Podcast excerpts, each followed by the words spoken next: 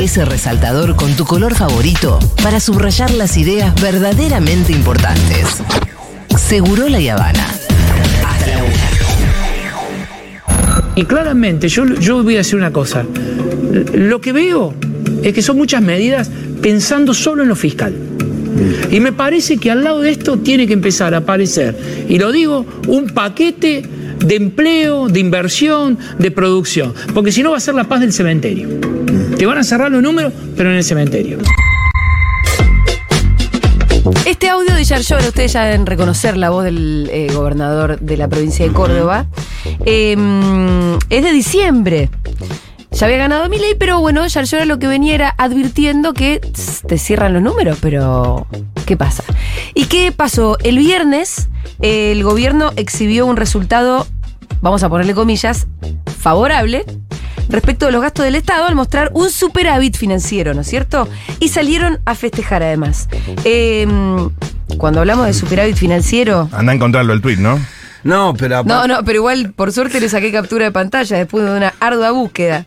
Eh, cuando se habla de superávit financiero, quiere decir que el Estado gastó menos de lo que le entró.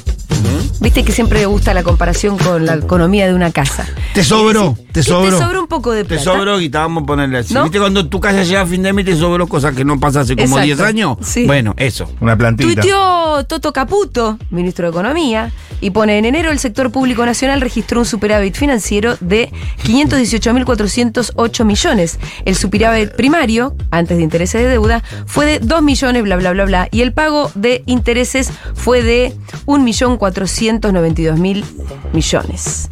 El déficit cero no se negocia. ¡Viva la libertad, carajo! No, eso lo agrego yo, no lo pone, no lo pone Caputo porque es la firma del Jabolas. Claro. Nadie se la va a estar eh, robando. Bueno, vieron que acá Viva habla la del superávit financiero el primario. Esto es clave, ¿no? Para entender un poco, sobre todo, dónde está el recorte. El financiero es el que incluye el pago de deuda. Eh, el primario es sin haber pagado todavía la deuda. Es decir, ¿cuál es el que importa? El financiero. Claro. Porque es el total. Porque y es con el primario me estás macaneando. es el real, pero además, ¿por qué importa? Porque es. Se redujo el déficit primario, es decir, nos hizo más pobre a todos nosotros. Y lo, hizo, lo usó para pagar la deuda, los intereses de la deuda. Hace algunos días estaba Julia Estrada, antes que se conozca el número de que, que tanto están festejando, eh, en América, me parece que estaba en América, pero bueno, o en TN, no me acuerdo, estaba en algún canal, llevó sus gráficos, y ahí la rompió un poquito, explicando un poco de esta diferencia entre superávit financiero y primario, y también eh, algunas claves para, para el pasado. Vieron que Caputo estuvo al frente de primero la Secretaría de Finanzas y después el Banco Central. Sí, en la época Con Macri. Ahora, bueno, ¿bajó o no bajó el déficit? La pregunta es ¿cuál? Porque el déficit primario, Macri lo llevó a cero. Ahora, ¿qué pasa? Nos ajustamos los argentinos para que se pagara la deuda. Fíjate, con dos metodologías, la metodología anterior y la que cambió Macri, arranca en 2015 Caputo con o 3,7 o 5,1 de déficit financiero, que es el que importa, el incluyendo el pago de la tarjeta de crédito, sería, si nos están viendo, les encanta la comparación con el hogar a los liberales, así que con el pago de la tarjeta de crédito 3,7, ¿en cuánto lo deja Caputo? En 3,8. No redujeron el déficit. ¿Por qué? Porque ampliaron la deuda. Este es el problema. Primero, la discusión del déficit no es la más importante de la Argentina. Es importante, sí, pero no es la número uno. La número uno es la restricción externa, la falta de dólares. Si no escucha lo que están esperando la cosecha gruesa, debatiéndose si tienen que devaluar fuerte o si tienen que ir a crawling peg. Es la discusión de la economía bimonetaria. ¿Devaluamos o no devaluamos? Lo tienen a Caballo aconsejándolo de su blog caballo.com.ar diciéndole no, che, para no devalúe porque te va a subir la inflación. Segundo lugar, ok, vamos a discutir déficit. Discutamos déficit entero, completo. Porque el financiero, con deuda, le sale caro a los argentinos. Ajustamos jubilaciones, como quisieron, pero no le salió, para pagar deuda. Ajustamos el Fondo Nacional de Incentivo Docente, recién lo comentábamos con Germán, para pagar deuda. Bueno, te queda un déficit igual de grande. Ajustaste el Ah, cinturón de los argentinos ver, para pagar deuda. Bueno, un montón de cosas y un montón de claves fue tirando eh, Julita Estrada ahí. La discusión también la, la tuvimos, va, la discusión, en realidad profundizamos sobre la discusión de la importancia de- del déficit el miércoles que hablamos con Hernán Lecher, porque cuando salió el documento de Cristina, una de las cosas que comentábamos con él era esto, ¿qué tan importante es tener superávit o no tener superávit. ¿Es acaso la causa de la inflación? Bueno, vieron que los ortodoxos te dicen que la emisión y que el superávit son eh, lo que explica la inflación. Los ortodoxos, la derecha, Milei, Macri, díganle como quieran, ¿no? Eh, y ahí Hernán, por ejemplo, nos decía, entre otras cosas, que Brasil tiene déficit desde 1996, Mira. siempre, todos los años, y no tiene inflación Brasil. Entonces, capaz que hay algunas otras cosas. Y lo que escuchábamos acá eh, de Julia Estrada también era que algo que nos había comentado el propio Lecher el domingo, el miércoles, que es que Macri no redujo el déficit. El déficit que redujo Macri es el primario, no redujo el déficit total. Em, Y no, se agarra la deuda. Sí, por ahí la pregunta es cómo se cubre ese déficit. Bueno, Más es que, más que si esto tiene que existir. no. Exactamente, Porque es el lo problema, importante. el problema en la Argentina, cuando vos eh, analizás el déficit, casi siempre, casi siempre tiene que ver con pagar deuda. Bueno, exacto. Y además por dónde pasa el recorte cuando Claro. hay superávit, porque ellos anunciaron con bombos y platillos un superávit y uno cuando va y mira, esto, acá está el resaltador, es ¿cómo se redujo el déficit? ¿Dónde estuvieron los recortes? En jubilaciones, Claro. en transferencias a las provincias, en las asignaciones familiares, en los pagos a las universidades, en los recursos del PAMI, en la obra pública, pero En la no ejecución del la- presupuesto del Ministerio de Desarrollo. y todo eso, en los intereses de deuda se subió un 139% lo que se pagó. Entonces volvemos a esta idea. ¿Quién pagó el superávit? Los jubilados, los laburantes. Pero además con tal trampa que hasta los propios ortodoxos, como por ejemplo en este caso Carlos Rodríguez, quien fuera secretario de Política Económica de Menem, un tipo que hasta hace poco además era aliado, Estaba- salió estaba ahí, a hacer, estaba ahí, sí. estaba ahí, estaba haciendo campaña para el Milei, lo que salió a decir es, pero muchachos, así cualquiera. Bueno, Eduardo, está bajando simplemente porque no le pagaron a nadie. Después de una devaluación del 118%, los precios subieron a lo bestia, eh, se suspendió todo tipo de pagos salvo los pagos financieros. O sea, el sector financiero está bailando en, en dos patas, ¿Por qué? básicamente. ¿Por qué? Arriba de las mesas, festejando con champagne. El que no está festejando es la gente. No le han subido los sueldos, no han subido las jubilaciones y los precios subieron 50% en dos meses. Entonces hay una recesión de la Madonna en el sector real. Esa es la triste realidad. Entonces, claro que bajó la inflación, así cualquiera la baja. Por eso, mira, el tuit de arroba supersecretario, que, que de hecho lo vi porque... Es Moreno. No sé si es moreno, ¿no? Nah. Es uno. No, no es moreno. No, no, pero lo, lo cita más latón porque es gracioso el chiste. Dice, venía vendiendo 200 dólares para llegar. Este mes logré superávit. No pagué alquiler, no pagué expensa, no, cap- cap- co- claro. no pagué la luz, el cable, internet, ni el gas, ni el celu. No le pagué a la empleada ni al jardinero y dejé colgada la tarjeta. Pasé la motosierra, no cambié 200 dólares y estoy 650 lucas arriba. Superávit total. Claro, papi. claro. claro. Claro. Ese iba a decir yo. vas a Si no pago el teléfono, no pago nada, Sí. y voy a tener superávit. Plata voy a tener ahora. Me estoy metiendo en un quilombo. Y bueno, entonces, el quilombo es este.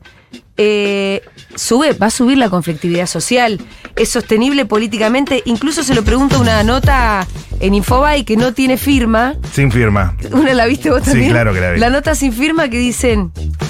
¿Se puede así? Sí, que dice todo lo que recortaron. Claro, pero además que dice. Esto es un, esto es un conflicto distributivo entre Total. los que acumu- la acumulan y entre los que trabajan, los jubilados, los laburantes. Y también un conflicto distributivo en términos territoriales, entre nación y provincias. Y gobernadores. ¿no? Y gobernadores, donde evidentemente lo que vas a tener es una conflictividad social alta y lo que vas a tener también es una conflictividad política, porque los gobernadores, como lo repasamos el viernes, ya están todos bastante de ojete, incluso los que son del PRO.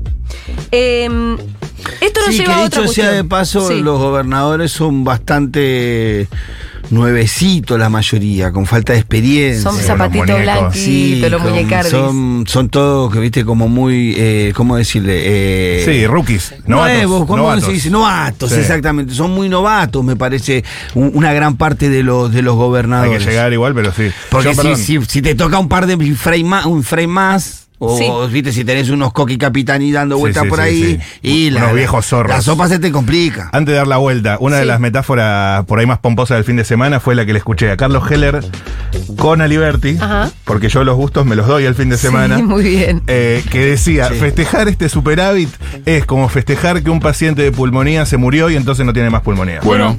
Ok, perfecto. Escuchemos a, eh, a los recortados. Se hicieron virales también eh, dos audios este fin de semana, bastante elocuentes. Te voy a confesar algo.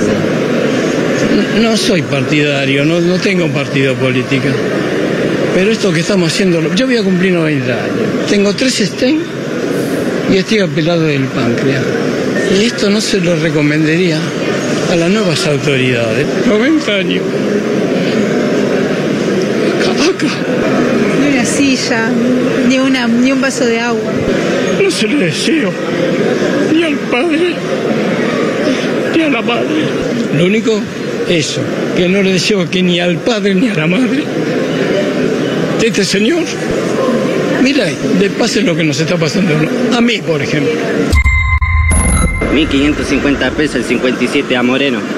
Trabajamos para Es un sobrevivir. colectivo diferencial. ¿Y antes cuánto pagabas? Antes pagaba 300, 400 de pesos. Y ahora se fue a... A 1444 pesos. Estoy así, a pucho a pucho estoy. ¿De qué trabajas? Trabajo de pintando, pintor. Gano 12 mil pesos. Entre 1500 más 1500 son 3000. 6, 6, 12. Tengo tres colectivos en total. Gano 12 menos 6, ¿cuánto es? A veces pensás que te que convendría quedarte por tu casa, más cerca de tu casa. Eh, Más cerca no. A donde haya trabajo voy. Claro. Sea el culo del mundo voy. O sea, tenés la voluntad de trabajar, pero te sale muy caro. La verdad que sí. Estos son los recortados. Así se explica el superávit. De esta manera. Entonces, obviamente que habrá conflictividad social porque subirá la pobreza, porque la pobreza de hecho está subiendo. Y esto nos lleva también al, al dato del Observatorio Social de la UCA que publicó este fin de semana su última estimación, que le dio un 57% de pobreza, el más alto en 20 años. 27 millones de pobres. Con mi ley, en apenas dos meses, 3 millones y medio de pobres nuevos. Oh, shit. La indigencia pasó de 5 a 7 millones de indigentes. Eh, y hay que ver un poco la evolución también, ¿no? Porque. Porque lo que. Porque mi ley tuitea que es todo culpa de la casta. Fue lo que tuiteó. Este es el tuit que yo busqué scrolleando durante un montón de tiempo y me costó mucho dar con él. Tuit, eh, tuiteó la verdadera herencia del modelo de la casta. Dos puntos. Seis de cada diez argentinos son pobres. La destrucción de los últimos 100 años no tiene parangón en la historia de Occidente. Los políticos tienen que entender que la gente votó un cambio y que nosotros vamos a dar la vida para llevarlo adelante. No vinimos a jugar el juego mediocre de la política. Vinimos a cambiar el país. ¡Viva la libertad, carajo! Dice Milei, como firma cada uno de sus tweets, no haciéndose cargo para nada de qué es lo que le toca sobre la evolución de la pobreza. Em, 28% de pobres había en 2015, Cuando se va Cristina del gobierno. 39,8% de pobres hubo en 2019, cuando se va Macri de gobierno, y 44,7% a fines del año pasado, Sí. cuando termina el gobierno de Alberto, pandemia de por medio. Está muy clarito el gráfico que lo, lo comparte Cristina, ¿verdad? Es el, la gráfico que comparte Cristina está realmente muy clarito, ¿eh? En color, indigencia, Sí. pobreza. Decimos que compartió Cristina porque esta misma mañana Alberto lo Cristina pasan. tuiteó. En este cuadro, Alberto lo pasan por. Bueno, lo que tiene Alberto, en realidad si vos mirás bien el gráfico, lo que ves es este una evolución de la de la pobreza. Ella toma del año 2004, déjamelo Sí. ver ya que lo tenés abierto vos. Meta, meta, ¿no? Desde el año pues. 2004 hay tres líneas, pero una, bueno, son distintos tipos de pobreza, ¿no? Incluida la indigencia, pero medio que todas eh, comparten la, misma, tendencia, ¿no? Sí, sí, sí. sí. Entonces, en el año 2004 empieza a bajar, baja, baja, baja, baja, baja, baja, baja, baja, baja, baja, hasta que en el 2011 se estanca, se estanca la bajada, se ameseta. Sí. Después hay que decir que en el año 2012, 2013, Sí. sube un poquitín, un poquitín, sube, sube, Ahí se, sube. se ameseta en 25, 26 Sí, y en 2015 termina dejando en 30 supuestamente. en 2015 lo deja en 30, Ujú. un poquitito más arriba, ¿no? Que del 26 del 2011. Ujú. De 2015, los siguientes años, presidencia de Macri, si yo digo algo malo, ustedes me Sí, sí, corrigen. yo ¿eh? estoy diciendo. sí. Sube un poco más pronunciadamente la pobreza, baja en 2017 Sí, porque hay un keynesianismo furioso. y desde ahí cuando se le empieza a pudrir todo al gobierno de Macri, ya a partir del 2018 al 2020 se dispara para arriba la pobreza. Mm, De 28 a 45. En el 2020 empieza el gobierno de Alberto y esto, la pobreza se, se ameseta, de, eso, de hecho, baja un poquito. Acordémonos que además está la pandemia en el medio. Yo no quiero defender a Alberto, ustedes saben que yo no lo hago para nada. Ujú. No Arranca creo con que- 45 y empieza a bajar un cachito a 42, y empieza 43. 42, 43. Y todo esto con la pandemia en el medio también, pero se ameseta. En el año 2023, Sí. en el año 2023, sube un, sube un cacho, pero ya hay que decir que en diciembre del 2023 y, ni te digo lo que es, enero del 2024, se pronuncia la curva para arriba porque la pobreza se dispara. Claro. Sí. Se dispara. Le estoy diciendo que hay 3 millones y medio de nuevos pobres en dos meses que lleva el gobierno de Milei. Es Y este, y el Jábolas, le echa la culpa a la casta en Es- este tuit que yo les acabo de leer. Es tremendo porque aparte te va haciendo el seguimiento año a año y hay una meseta de todo el gobierno de Alberto que va entre 42 43, todo el gobierno. Sí. Sí, Y después. después lo que tardaba en subir un año, eh, tiene que hacer un zoom in furioso el gráfico porque solo son dos meses en que pasa de 44, donde lo terminan dejando en diciembre, hasta 49 y 57 en un solo mes. Sí, ahí faltaría, me parece, también contextualizar, ¿no? Un poco lo- lo- la- los distintos gobiernos. Porque para aumentarle la gravedad a lo que dice, o para afirmar lo que dice Cristi- eh, Julia, Sí. Cristina tuvo que pasar por algunas crisis, me acuerdo de la crisis del 2009, 2008, fue que pudimos sortear esa crisis. Eh, Claro. Alberto tuvo que soportar una guerra y una pandemia, ¿no? Y estos tipos que gobernaron sin ninguna de esas variables, te destruyeron igual la economía. ¿Se Claro. entiende?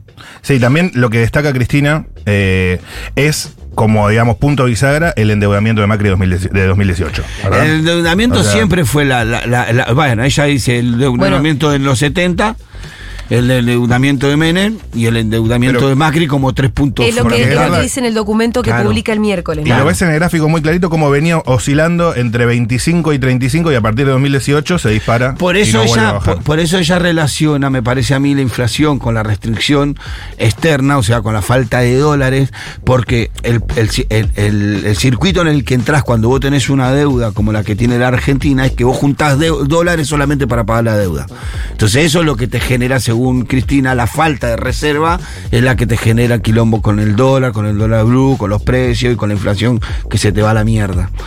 En la medida de que nosotros pagamos la deuda con Néstor y pudimos acumular eh, dólares, no es que no teníamos inflación, pero teníamos niveles de inflación que correspondían con el crecimiento que el país iba teniendo Sí, con- también. eh, totalmente. Bueno, ella dice en el tuit donde, Sí. donde pone el gráfico, ¿no? No pudo seguir en el gobierno, me refiero a Macri, pero el condicionamiento estructural que significaron sus decisiones en materia de endeudamiento, tanto por la magnitud de su volumen total con bonistas privados y con el FMI, como por el retorno de ese organismo multilater- multilateral en su rol de auditor de la economía argentina, aún persiste. Con el gobierno de Mauricio Macri, la Argentina, como en el juego de la OCA, retrocedía casilleros a mansalva. El gobierno que siguió no pudo o no supo cortar este verdadero nudo gordiano de la economía argentina. El gobierno que siguió, que siguió- se cita a sí misma. sí, el es- gobierno que siguió es Alberto, ¿no? Sí, sí, no se pone adentro, cosa que Si fuera el juego de la OCA, al mirar el gráfico del observatorio, más que un retroceso a mansalva, estaríamos viendo cómo, a partir del año 2018, con el endeudamiento en dólares y el regreso del FMI de la mano de Mauricio Macri, volvimos para atrás hasta caer en el punto de partida. La realidad que muestra este trabajo es que hoy ya estamos peor que en el año 2004. Sin embargo, la verdadera tragedia es que no están jugando un juego de, de mesa, sino con la mesa de los argentinos. Y si vos te fijas en el gráfico, que pega una curva para abajo, después pega la curva para arriba, si vas de 2004 hasta el presente, Hoy la pobreza está en 57,4, de acuerdo al último informe de la UCA, como les acabo de decir, y en el 2004 estaba en 54,8, es decir, está todavía un poquitín arriba.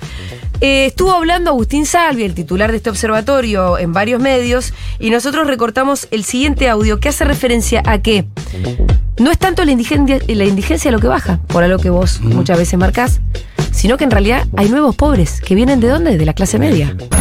El dato interesante es que la indigencia no habría subido tanto, justamente por las compensaciones que se dieron en materia de, eh, programas sociales, que habría subido 14 a 15%. De hecho, los beneficiarios, los sectores más pobres, los beneficiarios de los programas sociales habrían reducido su riesgo de indigencia gracias a esa política en enero. Esto no quiere decir que esté ocurriendo en febrero.